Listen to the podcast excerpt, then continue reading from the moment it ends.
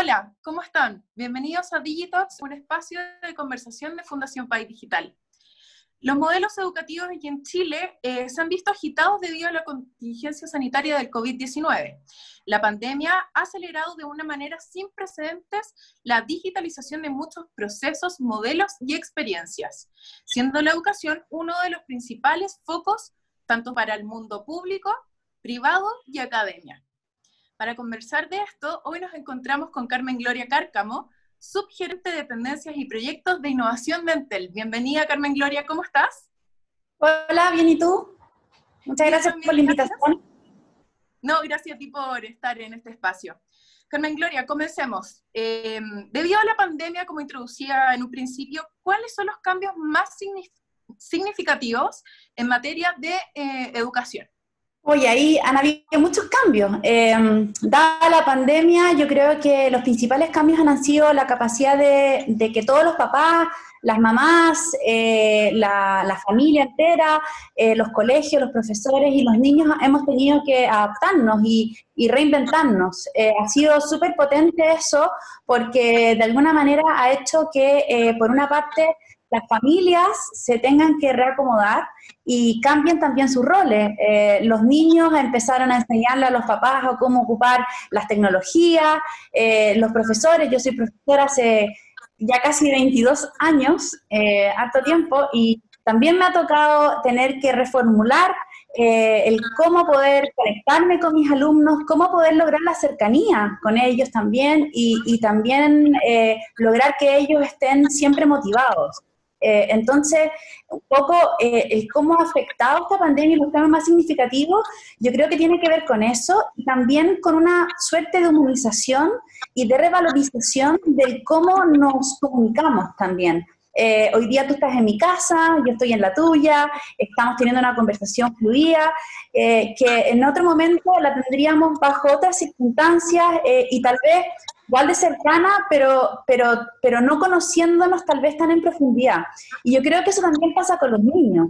Eh, hay niños hoy día que siguen con sus clases a las 8 de la mañana, pero súper diferentes, ¿cierto? Y, y, los papás que han tenido que eh, retomar también estudios de matemática, de historia, eh, los profesores, hay algunos que se disfrazan, otros que van buscando distintas técnicas, porque obviamente a través de la pantalla eh, los tiempos de atención, ¿verdad? Son, son diferentes, son otros. Entonces, yo creo que eso nos ha llevado a, a tomar en cuenta la, la, capacidad humana que nosotros tenemos de poder adaptarnos, de que sí podemos ser eh, muy, mucho más flexibles, de que la tecnología eh, hoy día ha sido un medio primordial para poder seguir y continuar con una vida lo más normal posible, dentro de lo posible, valga la redundancia. Tú hablabas de, este cambio que, bueno, se está generando desde lo presencial ya a lo virtual en tema de educación. Y en este sentido, eh, la tecnología, ¿qué rol juega? Eh, ¿Va mucho más allá del tema de las pantallas? va mucho más allá de las pantallas. Hoy día, claramente, eh, y va a ir mucho más, cada vez más. Eh, claramente hoy día, por supuesto, hay muchas herramientas que a través de las pantallas nos han permitido este tipo de relacionamiento que estábamos conversando antes, pero, pero yo creo que ahora la, la explosión se provocó, la irrupción se provocó.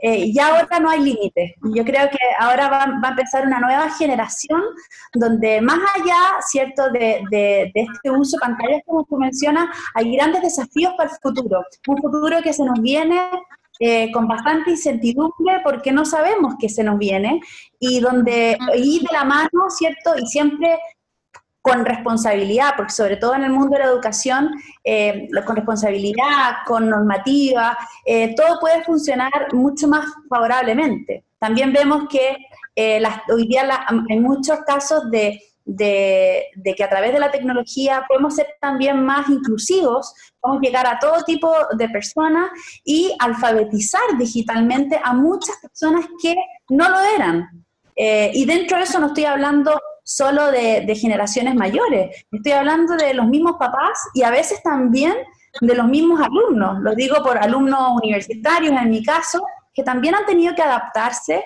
a este nuevo formato. Los niños de alguna forma nacieron con las pantallas, nacieron con los celulares, nacieron con todo, entonces ellos están siendo los profes, los que te dicen, mira, aprieta aquí, aprieta allá, y ya ellos ya se manejan perfecto. Pero yo creo que esa forma de reeducar y también de acoger y de acoger al adulto mayor, de acoger a ese papá, mamá, que, tiene que empezar a volver de nuevo a involucrarse de una forma diferente, eh, ha sido una, forma muy, muy positiva. Bueno, tú mencionabas el tema de esta educación digital transversal, que no discrimina en el fondo si eres niño, eh, joven adulto, adulto o tercera edad. Según tu experiencia y, y búsqueda de tendencia, ¿cuáles son los principales desafíos que se vienen en materia de educación eh, eh, tras pandemia? Wow, a ver, ah, uno, yo creo que tiene que ver con el principal desafío es em, poder eh, readaptarse y reacomodar el currículum a, un medio digital. Eso es un gran desafío, como te mencionaba antes, en mis propias clases, ¿cierto? La forma en cómo tú te vinculas con ellos, en qué herramientas vas buscando, que no son las tradicionales, para poder mantener el contacto y la cercanía, ¿cierto? Es que hace que uno como profesor tiene que estar, eh, tal vez, eh, dar mucho más de lo que estaba acostumbrado a dar en el aula. Eso como cambio no tecnológico, sino como un cambio como de la cultura, de la mentalidad. Y a nivel de tendencias tecnológicas, por supuesto que viene todo lo que tiene relación con las experiencias inmersivas. Em, cuando, hablo de experiencia inmersiva estoy, estoy hablando de realidad virtual, realidad aumentada, que de alguna manera lo conocemos ya en el mundo del juego, pero no lo, hemos llevado a la práctica con, con, con, eh, tangibilizándolo, ¿cierto? En el sentido de, que lo ocupemos realmente para temas de educación. Otra cosa importante tiene que ver todo con, el manejo de la data, con los procesamientos de esa data en términos de ir aprendiendo con plataformas con inteligencia artificial, cómo los niños van aprendiendo a su tiempo. Cada equipo, eh, cada niño, cada grupo, cada familiar aprende a un ritmo diferente. Y eso de alguna manera también con nuevas plataformas, con nuevas tecnologías, ¿cierto? Nos va a abrir ese paso. Y por sobre todo, por supuesto, imagínate que algo esté hecho solo para ti, que a través de sistemas de inteligencia artificial la educación sea a través de las competencias y la forma en que tú vas aprendiendo.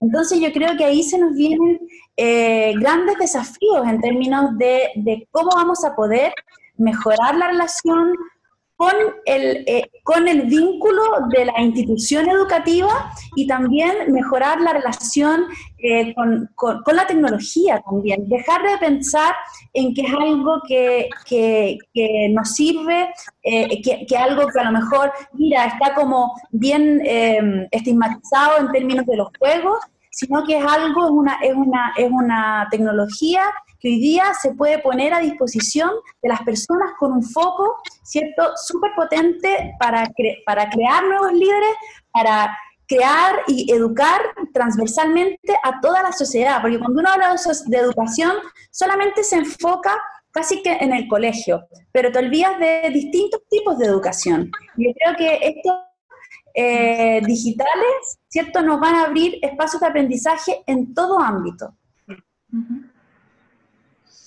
Bueno, conversamos hoy día con, Carmen Gloria Cárcamo, gerente de tendencia y proyectos de innovación de Entel, sobre eh, la importancia en el fondo de la tecnología en, el ámbito educacional y el ver la tecnología como una herramienta habilitante en este proceso educativo eh, en el cual estamos viviendo, que es la pandemia del COVID-19. Muchas gracias, Carmen Gloria, por haber estado hoy día con, con nosotros. Ya, muchas gracias a todos ustedes, gracias por invitarme.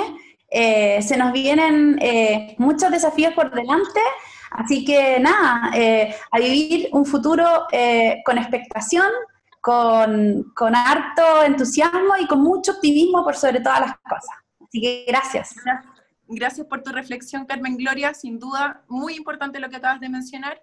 Y bueno, gracias a todos por haber sintonizado también un nuevo capítulo de Digitox, un espacio de conversación de Fundación País Digital.